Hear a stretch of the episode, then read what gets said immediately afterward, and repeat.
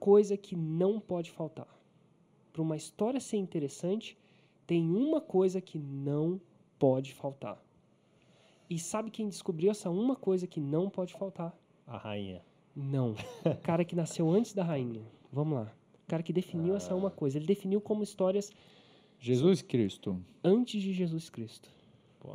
Foi o cara que definiu história do jeito que as histórias são contadas em Hollywood. Ah, Ele definiu isso. Uau. pô, não sei. Essa aí, agora vocês tiraram. Antes? O cara, o primeiro cara que definiu o melhor jeito de contar a história, sabe quem foi? Quem? Aristóteles. Lá nos trocentos mil anos antes de Cristo, ele escreveu um livro que chama Poética. E eu descobri esse livro de poética por um, cara que tem um curso que chama Masterclass. Já ouviu falar do Masterclass do- nos Estados Unidos? Acaba, deve ter me copiado, né? Do Masterclass. Ah, Brincadeiras à parte, né? Ele fez. Tem um cara que chama Aaron Zorkin. E o Aaron Zorkin é um redator de histórias de filme, um scriptwriter, né? Screenwriter.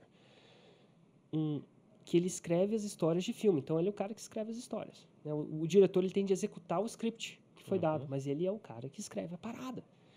E ele estava ensinando naquela masterclass como escrever boas histórias. E adivinha, de, ele falou: existe um cara que sacou tudo sobre história. Esse cara foi Aristóteles, inclusive ele recomenda o livro Poética, que inclusive eu li, difícil pra caramba de ler. Mas é o seguinte, e lá então, o Aristóteles escreveu dois livros. Um que ele explicava sobre drama.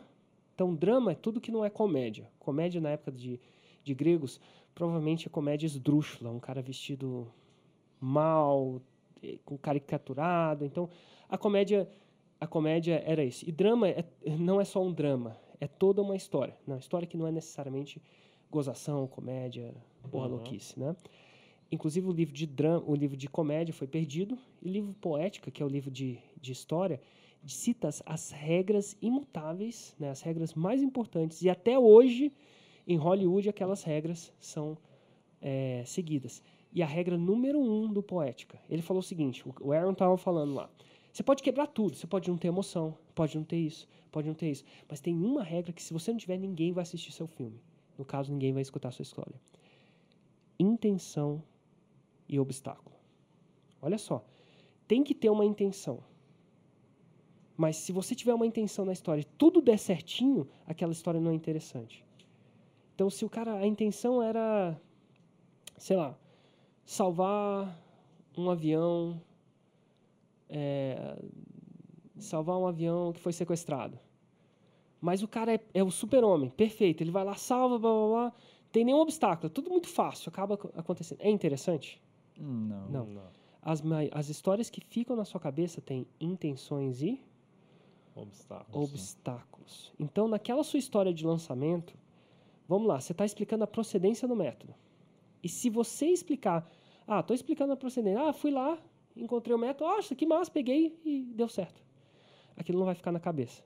As maiores histórias são aquelas histórias que têm a intenção, nossa, cria um método, mas aí vem aquela jornada do herói. Vem Luke Skywalker. Né? O Luke Skywalker queria matar, isso é uma história fictícia, né? mas intenção e obstáculo o tempo, inteiro. Ele queria é, evitar a construção da Estrela da Morte. Você vê o tanto de obstáculo que tem no caminho?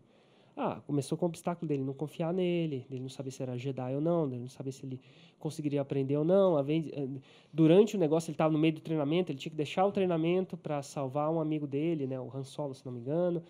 Ou ele ia eh, salvar a irmã dele, ou a, a pessoa que ele achava que era, que era a princesa Leia.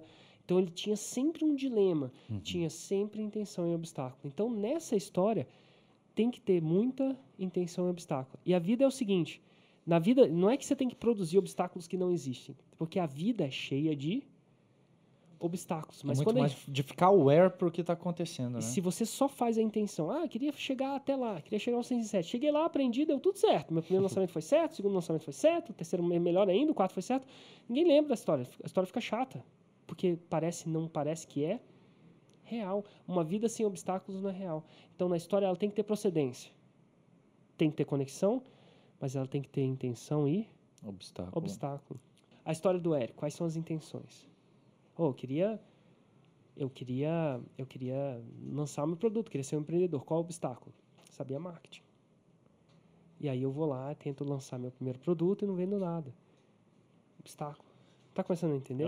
E eu podia ter. A gente naturalmente, às vezes, filtra todos os obstáculos da nossa história, mas exatamente são os obstáculos que mantêm as pessoas atentas. Isso. E sabe quem descobriu isso? Aristóteles. Aristóteles. E é por isso que se você for olhar numa peça, num, num, numa peça, num filme, aqueles filmes. Ah, Titanic, a intenção, eles queriam ficar juntos. Você tá ligado quantos obstáculos tem naquele filme? Sim. Então, intenção e obstáculo, intenção e obstáculo. Quanto melhor você consegue montar sua história ressaltando as intenções e os obstáculos, mais ela vai prender atenção. Se ela prende mais atenção, mais vai rolar a conexão e mais você tem a chance de transmitir a procedência.